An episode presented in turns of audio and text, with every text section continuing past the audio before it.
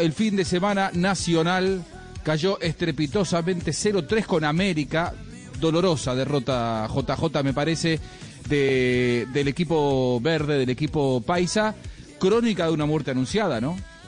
Sí, porque el, tema pues pasa primero por el COVID en el partido de, del sábado. Obviamente la, la, circunstancia de los 11 eh, positivos por COVID eh, afectó demasiado la nómina de Nacional que salió dando algunas ventajas por, por la nómina que sacó a la cancha, pero América también eh, tenía algunas ausencias y eso, sí, Tulio, aunque eso no equilibra las ausencias de Nacional, también tenía ausencias sensibles. Pero lo de Nacional es un tema, lo dijimos en la transmisión del sábado, es un tema estructural que viene de, desde hace rato, que tiene que ver con contrataciones, con eh, criterios para los refuerzos, con eh, eh, la comunicación entre el técnico anterior y los directivos, con la salida del técnico a mitad del torneo todavía con opciones en torneo internacional y liga, con el encargo de un técnico joven de las divisiones menores y con una un trabajo eh, que se notó eh, muy pobre en materia defensiva en las dos administraciones. Incluso diría uno, hace rato Nacional no tiene centrales de categoría. Así que Nacional está replanteando. Hoy ya anunció, por ejemplo, la, el término de contrato, no la salida, porque no, se habla de salida. La no renovación. la no renovación de contrato de eh, jugadores que tienen contrato hasta el 31 de diciembre. José Fernando Cuadrado, arquero.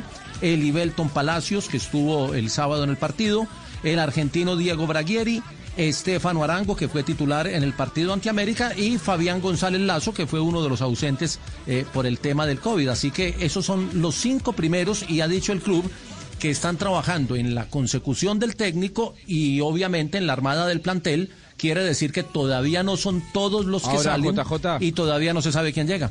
¿Sí? ya vamos a escuchar testimonios, pero eh, hay, tengo entendido que hay al menos dos casos de los que vos citaste que ya les informaron que no van a seguir, que están con COVID positivo. Sí, pero me, explicaba ahora un abogado, un, abogado experto en temas laborales, que como los jugadores tienen contrato hasta el 31 de diciembre, estos cinco, hay otros que seguramente van a salir y tienen contrato hasta otra fecha, por ley, así estén incapacitados, tenían que notificarlos 30 días antes, porque si no, el contrato se renueva automáticamente. Por eso los notificaron hoy, que es 30 de noviembre, un mes antes de, de, la finalización de su contrato. A los que tienen contrato hasta marzo o hasta junio algunos y van a salir, seguramente les notificarás más adelante. Muy bien, ya vamos a escuchar testimonios. Profe Castel, ¿algún detalle de ese partido que, siguió atentamente y que transmitió? Sí, una buena noche de Adrián Ramos, de Dubán Vergara. Eso es mucho jugador, no, profe.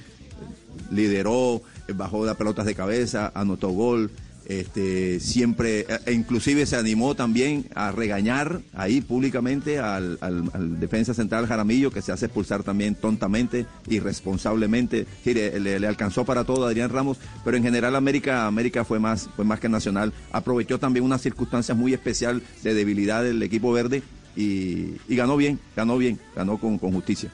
Y lo, eh, un dato es que el Nacional hace seis torneos no es campeón del fútbol colombiano. Su racha más larga en la historia de torneos cortos. Sí, sí, sí, sí. bueno, ahí tampoco quiero dejar escapar quiero dejar escapar también una pésima decisión del, del, árbitro al expulsar a un jugador de, Nacional en una jugada que también no Claro, el muchacho Murillo, lateral derecho, también que remata una pelota que le lanzan hacia adelante, va entrando al área sobre un costado, lanza el remate, remata y la pierna, obviamente, por inercia, por cuestiones físicas, este, eh, lanza la pierna y viene atravesándose Jaramillo y lo, y lo, lo, choca, pero momentáneamente, un segundo lo chocó.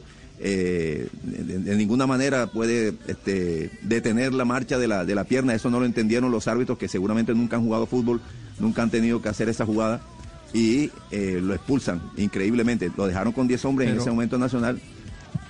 Profe, profe, dejemos en gracia de discusión lo de si los árbitros han jugado o no han jugado fútbol. Lo que hay que revisar no es el VAR, sino la manera como lo están usando, quiénes lo están usando y con qué criterios, porque no es solo en el partido de Nacional sino que aquí también se quejó Águilas Doradas en cuatro o cinco ocasiones del uso del VAR. Creo que a Junior también lo han afectado algunas decisiones del VAR y si no estoy mal a Millonarios también en dos o tres partidos. Entonces hay que revisar cómo se está manejando el tema. No el VAR, sino quién maneja el VAR y cómo lo maneja. ¿Cuál es el criterio? Sí, de pronto, de pronto sí, más fácil, eh, yo lo mando a, o, hubiera querido que jugaran, porque bueno, esa es la manera más fácil de entender.